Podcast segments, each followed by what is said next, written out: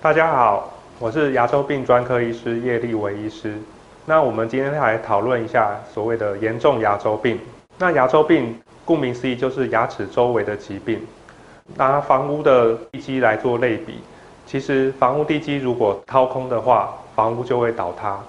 那牙齿也是一样，如果牙齿周围产生骨质流失，那牙齿就有可能会松动，或是咬合开始没有力气。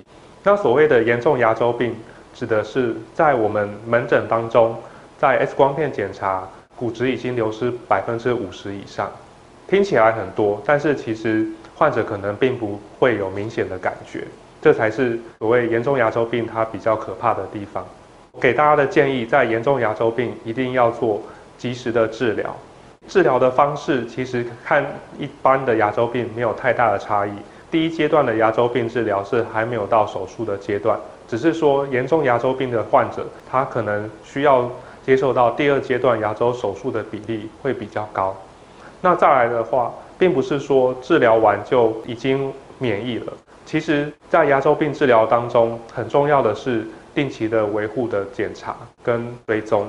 那这个其实是所谓牙周病的维护期的治疗，它也是属于治疗的一部分。唯有医生和患者好好的合作，才有办法让牙齿使用的非常的久。